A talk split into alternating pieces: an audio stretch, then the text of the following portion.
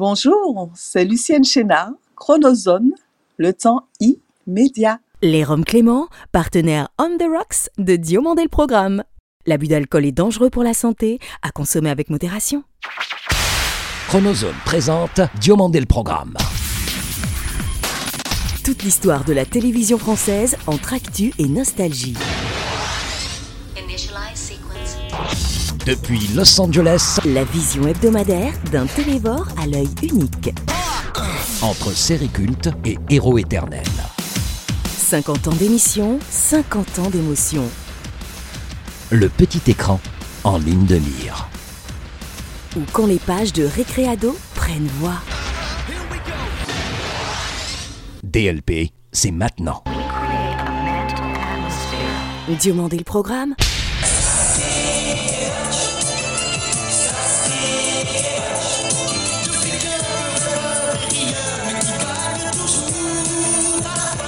Des génériques TV Lionel, le roi tu étais. De Starsky et Hutch à Pour l'amour du risque en passant par Goldorak ou Ulysse 31 entre autres, Yves Martin de son vrai nom accompagna l'enfance et l'adolescence de millions d'entre nous. DLP Vacances s'associe à la tristesse générale des fans de ce grand interprète et présente ses condoléances à sa famille, ses proches et son ex-épouse Sheila. Rest in partition Lionel, le roi des génères hits. Salut, je suis David Diomandé, bienvenue dans DLP Vacances pour l'été de la télé avec Récréado, livre référence des Happy Days de la télévision. Une fois n'est pas coutume, aujourd'hui votre mag 100% télévision vous emmène au cinéma. Non de n'importe quelle manière, mais au travers du plus beau et plus grand festival de cinéma au monde. Alors que le Festival de Cannes va vous remettre une palme d'honneur. Le Festival international du film de Cannes est notre dossier de la semaine. Après le réalisateur Miguel Octave le 9 avril ou la célèbre scénographe Stéphanie Jarre le 11 juin dernier, DLP Vacances continue de recevoir ces merveilleux artisans de l'ombre. Bonjour, c'est Eric Alexis Michaud. Bienvenue dans Diomandé le programme. Eric Alexis Michaud est l'invité de DLP Vacances. Auparavant, retour sur le destin extraordinaire d'un festival né sous une impulsion politique qui, 75 ans après sa création, n'a jamais autant revendiqué sa totale indépendance. Philippe Erlanger, haut fonctionnaire au ministère des Affaires étrangères, le ministre de l'Éducation nationale et des Beaux-Arts Jean Zé et celui de l'Intérieur Albert Sarrault ne se doutaient sûrement pas à l'époque de l'impact mondial qu'aurait leur décision du 26 décembre 1938. De telle sorte qu'après-guerre, le Festival international du film vit le jour le 20 septembre 1946, sa naissance officielle du 1er septembre 1939 n'ayant pu avoir lieu pour des raisons historiques sur lesquelles il est inutile de revenir ici. Je déclare ouvert à Cannes le premier festival international du film. 20 septembre 1946. Car depuis, Cannes offre indéniablement au cinéma le plus puissant de ses festivals au monde, sans pour autant diminuer le prestige de ceux de Venise, Deauville, Toronto ou Sundance notamment. Entre la sélection officielle, un certain regard, la quinzaine des réalisateurs, la semaine de la critique, la caméra d'or ou la cinéfondation, le Festival de Cannes, ce sont 12 jours 200% cinéma à vivre au moins une fois dans sa vie. Ce que je fis pour ma part en 1994, année de sa 47e édition, de la sulfureuse palme d'or de Pulp Fiction et de ma brève mais intense rencontre avec monsieur le président du jury, Clint Eastwood. Il est arrivé sur la croisette où il signe déjà des autographes. Quentin Tarantino est avec vous Sur la croisette, il y a chaque année trois types de faunes fort distinctes. Celle des véritables festivaliers comme moi, qui vont voir des films de 8h30 à 22h, celle des admirateurs du monde du cinéma, capables de camper des heures durant afin d'obtenir photos, autographes ou selfies, enfin, hmm, comment dire, la faune des j'y étais, qui bien que n'ayant rien à faire du milieu du 7e art et de ses acteurs, tient à pouvoir poster sur ses réseaux sociaux des preuves de sa présence lors de l'événement. Bref, il me paraît plus judicieux de saluer ici quatre autres personnages clés auxquels le bunker doit tant.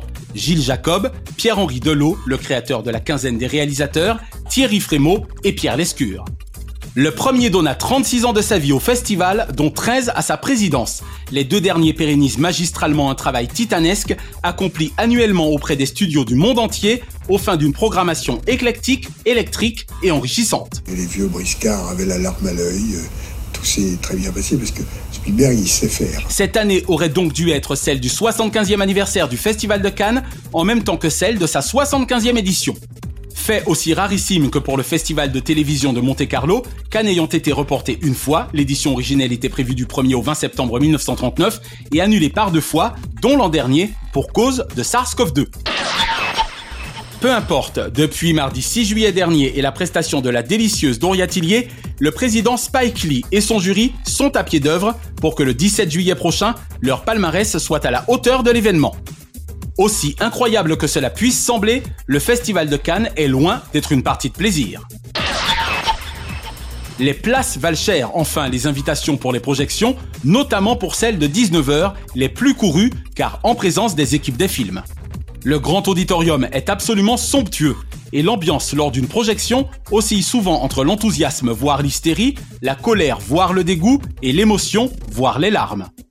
Et c'est ce qui participe de la légende de Cannes et permet à des films tels Basic Instinct, Irréversible et le magnifique La Vita è Bella, La Vie est Belle, version Roberto Benigni, de marquer l'histoire de la croisette.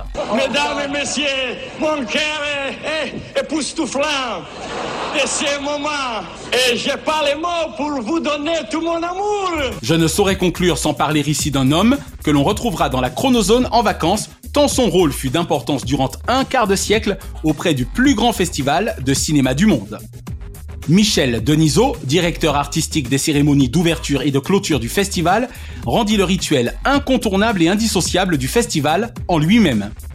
Le grand journaliste de Canal+, porta cette tradition à son zénith dans les années 2000 et ce n'est Vanity que dans Fair ici l'éloge. Alors, qui succédera à Parasite, Palme d'Or 2019 dernière en date? Bon 74e Festival de Cannes à ses compétiteurs, ses jurés, ses organisateurs et ses festivaliers. Et vive le 75e Festival de Cannes en mai 2022 avec un président ou une présidente de la République fraîchement élu le 24 avril précédent dont le nouveau ministre de la Culture viendra sans camp cannet magnifier l'exception culturelle française.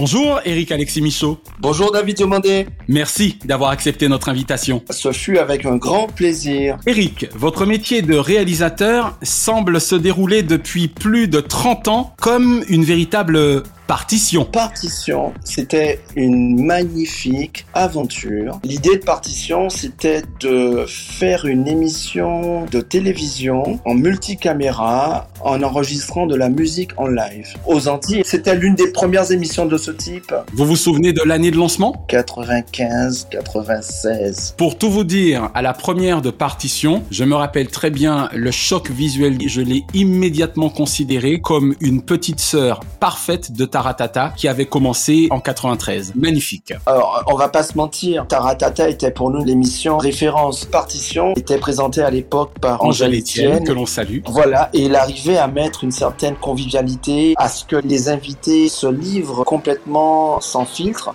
Et en ce qui concerne la musique, tout était basé sur la rythmique. Eric, dirige-t-on une émission de variété comme un spot pub, un clip vidéo ou un journal télévisé? Oui et non. Oui dans le sens où quand on est réalisateur euh, ou producteur euh, ou souvent les deux, on se doit d'essayer euh, d'optimiser les moyens techniques, les moyens humains, les moyens financiers. En ce sens, il n'y a pas de différence. D'un point de vue purement artistique, ce n'est pas du tout le même travail. Quand on un journal télévisé, on gère en direct un grand nombre de flux qui arrivent en même temps dans la régie et qu'il faut ordonner et les mettre en respectant un conducteur et un journaliste qui présente. Euh, quand on fait un spot publicitaire, on a très très peu de temps pour euh, faire exprimer une idée. Voilà, très peu d'images, donc on a intérêt à aller à l'essentiel. C'est encore une autre narration, une autre façon de faire. Enfant ou ado, quel réalisateur français et évidemment au singulier comme au pluriel vous aura-t-il ou vous auront-ils donné envie de suivre leurs traces. Il y avait, n'oubliez pas, votre brosse à dents. Donc vous êtes fan de Policino Voilà, et en plus, il avait fait la musique aussi Exactement. de- du générique. Est-ce que vous vous souvenez du nom de son groupe? Car il a été également musicien Il y a pas une histoire de verte dedans. Son groupe s'appelait Les Roquettes. Ah non, les roquettes. bon, aujourd'hui, la télé a d'autres motivations, mais à l'époque, c'était vraiment du divertissement. L'exemple type, c'est n'oubliez pas votre brosse à dents. Ça dedans Désolé.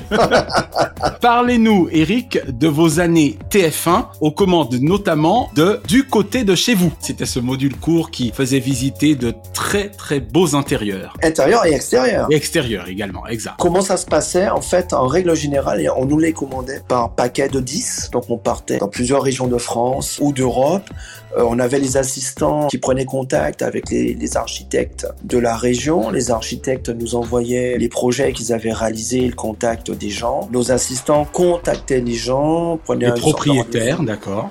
Voilà, les propriétaires. Le concept, il n'y a pas de comédiens, ce sont les vrais gens qui parlent. Donc déjà, il fallait le raccord. Il fallait leur accord, il fallait que ce soit de bons clients, parce que souvent, euh, les gens qui ont les plus belles maisons euh, ne veulent pas être filmés. C'est clair. Et après, on faisait une sélection et on traçait un itinéraire sur la carte. Et on organisait le tournage et on partait et on ramenait, quoi qu'il arrive, euh, minimum 10 épisodes euh, diffusables. Puis après, je rentrais en montage avec les, les monteuses. Parfois, il arrivait qu'on monte deux, trois épisodes en même temps par rapport à l'urgence de diffusion. Oui, car on rappelle que c'était une quotidienne. Oui, c'était une quotidienne, donc il fallait en faire. Qui n'était d'ailleurs pas très loin, je crois, du journal de l'ami Jean-Pierre Pernaud. Tout à fait. Parfois, c'était le midi et parfois, c'était le soir aussi. Alors Eric, quelle émission culte de la télévision française auriez-vous aimé avoir réalisée? Évidemment, n'oubliez pas votre euh, brosse à dents. C'était vraiment bien fait. Il y avait des moyens considérables. Autrement, les émissions du type euh, surprise, surprise. Ah oui, de Marcel Béliveau.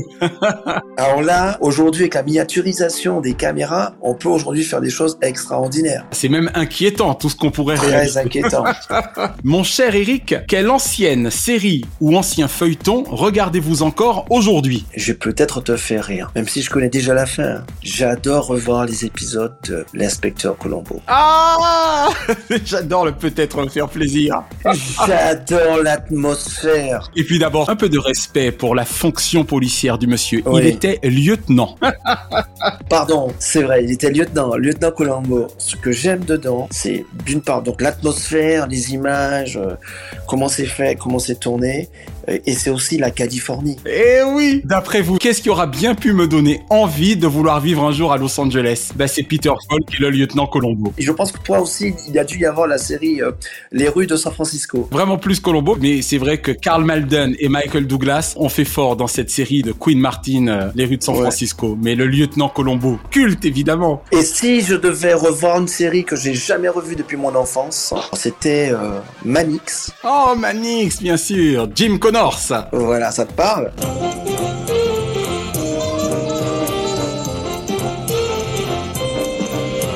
Avec sa secrétaire. Peggy, Et, et voilà, Peggy. l'une des premières actrices noires de la télévision américaine à l'époque. Tout à fait. Et ben justement, j'allais te dire, euh, c'est comment ça s'appelait? Shaft. Shaft, bien sûr, et oui. Voilà. Avec, euh, à l'époque, pour autant que je me souvienne, Richard Roundtree. Alors là, je peux bien te croire parce que j'ai oublié le nom. Ouais, ouais, ouais. Donc, le tiercé gagnant d'Eric Alexis Michaud, Colombo, Manix et Shaft. On va dire ça. Voilà, bah c'est génial. Même question, Eric, pour les dessins animés. Il y en avait deux que j'adorais, mais absolument par-dessus tout. C'était Scooby-Doo. Particulièrement pour euh, Sammy et Scooby. Eh oui, forcément. Scooby-Dooby-Doo.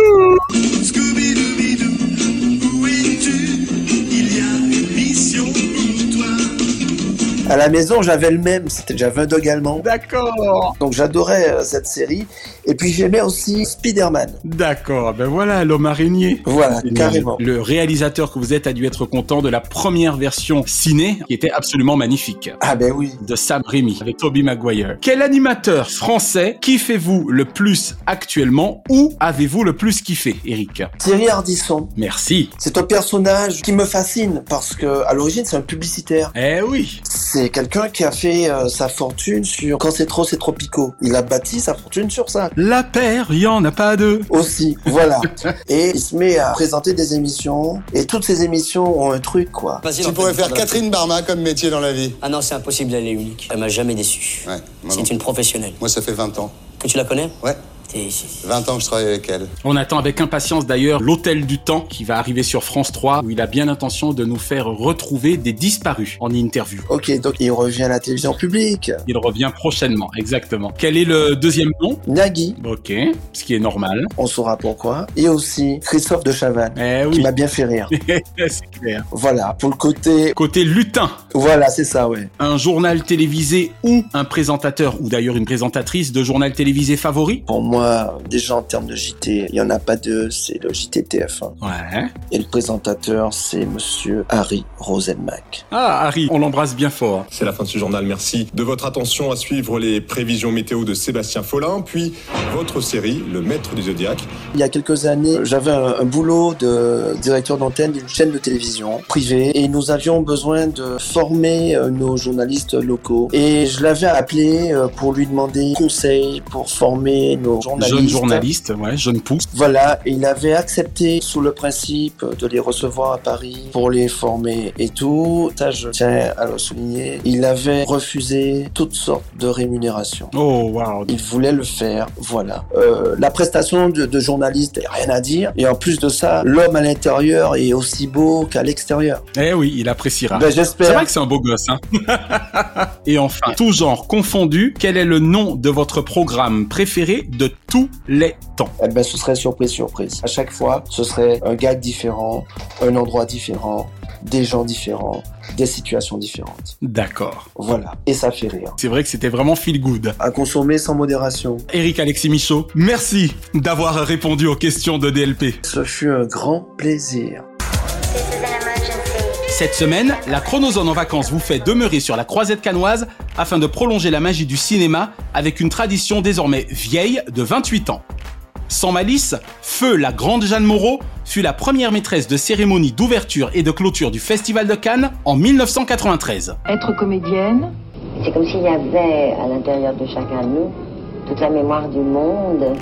Je m'en souviens d'autant que cette année-là, je remportais pour la région Martinique le concours 40 à Cannes Prix de la Jeunesse organisé par le ministère de la Jeunesse et des Sports. Cérémonie que l'héroïne, pardon, la Catherine de Jules et Jim, présentera également l'année suivante, puis en 1997. À mes yeux, trois noms restent définitivement liés à ces grands-messes du cinéma mondial, ceux de Michel Denisot, Renaud Levanquim et Didier Froli. Et l'ADN du festival, c'est le cinéma. Moi, ça fait évidemment 34 ans que je viens ici. Le premier en fut durant un quart de siècle, à l'instar des cérémonies d'ouverture et de clôture des Césars, le puissant directeur artistique. Les deux autres en sont les efficients réalisateurs attitrés auprès de la direction du festival. Il faut cependant bien admettre qu'en fonction du présentateur ou de la présentatrice, les cérémonies sont plus ou moins compassées. Ceci étant hélas typique de la France qui jamais ne parvient à se lâcher sur un événement somme toute festif au motif du prestige de ce dernier. Vous imaginez les Oscars présentés avec sérieux et surjoués? Non, ils sont juste présentés sérieusement mais survitaminés. Je conserve un souvenir pérenne des prestations des classieuses Christine Scott Thomas, Carol Bouquet et Diane Kruger, Thierry Frémaux et Pierre Lescure, merci, merci mille fois. Tout a commencé ici au Festival de Cannes. et suis certain, même si je ne l'aurais encore vu au moment de l'enregistrement de cet épisode, que Doria Tillier se sera montrée à la hauteur de son talent. Si les cérémonies d'ouverture sont plutôt convenues, avec présentation du jury et des films en compétition officielle, celles de clôture donnent lieu généralement à des moments d'anthologie entre émotions et rires, réactions et cris. Comment oublier le show à l'américaine du team de Quentin Tarantino et de Pulp Fiction en 1994 ou celui époustouflante du génial Roberto Benigni en 1998 Comment oublier le tendre duo de deux générations, Vanessa Paradis l'ex-Lolita et Jeanne Moreau l'ex-égérie des plus grands cinéastes qui nous entraînent en 1995 dans le tourbillon de la vie canoise?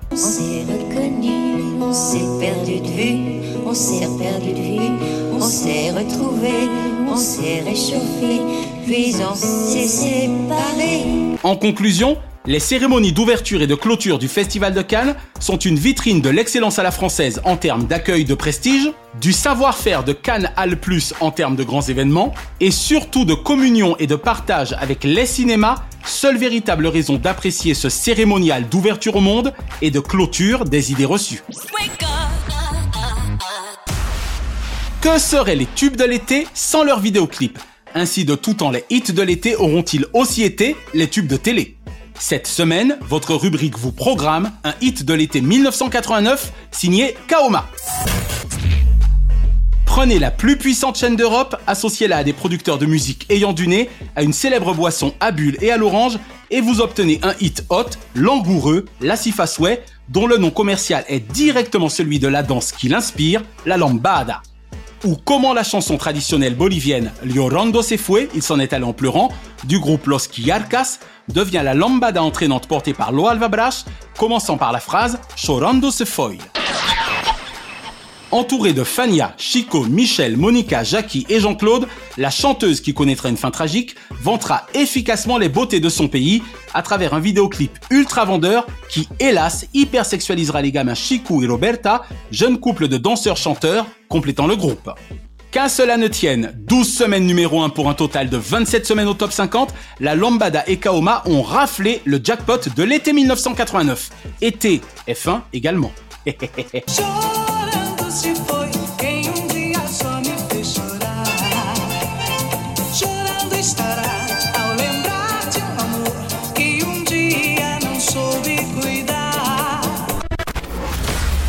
Diomandé le programme. Hors changement, DLP Vacances vous suggère ce samedi 10 à 21h05 sur TF1 les 12 coups, le combat des maîtres, animé par le formidable Jean-Luc Reichmann. Dimanche 11, tandis que les amateurs de ballon rond se donneront rendez-vous sur M6 et au stade de Wembley pour la finale de l'Euro 2020 avec Robert Pires et Xavier Domergue aux commandes, je vous recommande pour ma part sur Arte un retour à Howard's End avec Emma Thompson et Anthony Hopkins. C'est un superbe film de James Ivory. Mercredi 14 sur M6, partons en maxi camping-car ou en minivan avec Ophélie Meunier et Zone Interdite dans le cadre de La folie des vacances en liberté. Et vendredi 16, France 5 vous proposera un portrait de Roberto Alagna, l'homme à la voix d'or, réalisé par Andy Sommer pour Morgan Prod à l'été 2018. Sans me faire l'avocat de ce ténor qui place la barre haut, j'affirme qu'il possède l'une des plus belles voix masculines au monde, avec celle de Luciano Pavarotti et de Johnny.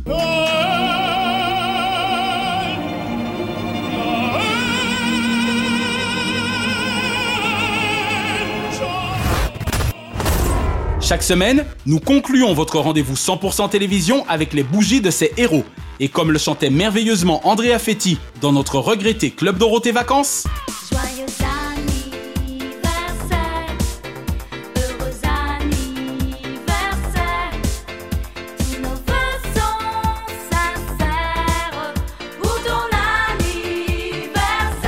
Heureux anniversaire ce lundi 5, Laurence Ferrari de TF1 au groupe Canal, plus d'infos du vrai. Marc-Olivier Fogiel, BFM TV+, celui qui assume de ne pas plaire à tout le monde, empêche précisément tout le monde politique de dormir. Xavier Demoulin, M6 Solaire, et Philippe Vandel, pif le plus affûté du PAF.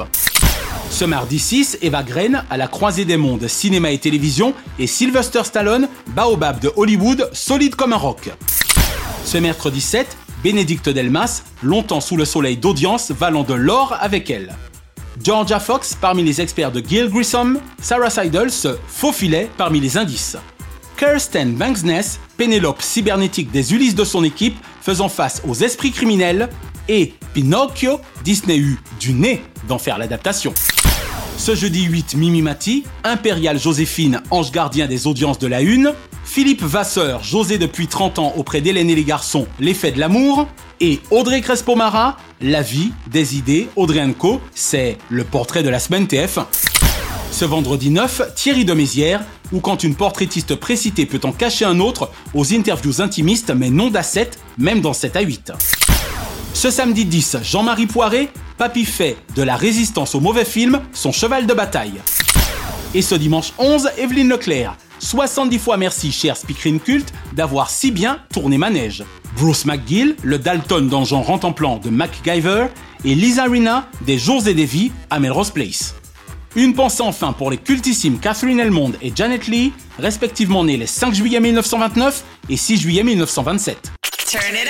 La semaine prochaine, la jeune et imaginative scénariste-réalisatrice Sarah Maléon sera l'invitée de DLP Vacances. Et nous consacrerons notre dossier à l'une de mes journalistes ciné préférées, ancienne patronne d'Unifrance, veillant désormais aux intérêts du passe culture, Isa Belle Giordano. Bonsoir à tous. Un journal du cinéma aujourd'hui très noir et blanc. Vivez vos vacances avec mon livre Récréado avec un arrobase et abonnez-vous à notre YouTube Chronozone, notre FB Diomandé le programme et venez surfer sur daviddiomandé.com. DLP Vacances est produit par Chronozone Corp, Burbank, Californie, réalisé par Naya Diamond. Notre reconnaissance étésienne à Fabrice Lana, Sylvain Morvan, Thierry Burtin, Jean-Guillaume Dufour, Laetitia Berry et Dave Marsh, Mr. Splat. Remerciements estivaux à Kate, Diane, Sheena et Ramzi Malouki, ainsi qu'à Jean-Marc Decrény, Frédéric Dubuis et Charles Larcher pour leur inestimable confiance. Et le meilleur à tous les coureurs de la Grande Boucle qui depuis le 26 juin dernier pédalent dur dans le cadre du Tour de France 2021. Rendez-vous sur les Champs-Élysées dimanche 18 prochain. Je suis David Diomandé, ensemble, zappons la morosité Vive l'été pour les ailleurs et les sourires Diomandé le programme Chronozone, le temps immédiat. Merci d'avoir apprécié Diomandé le programme avec les Roms Clément. L'abus d'alcool est dangereux pour la santé, à consommer avec modération.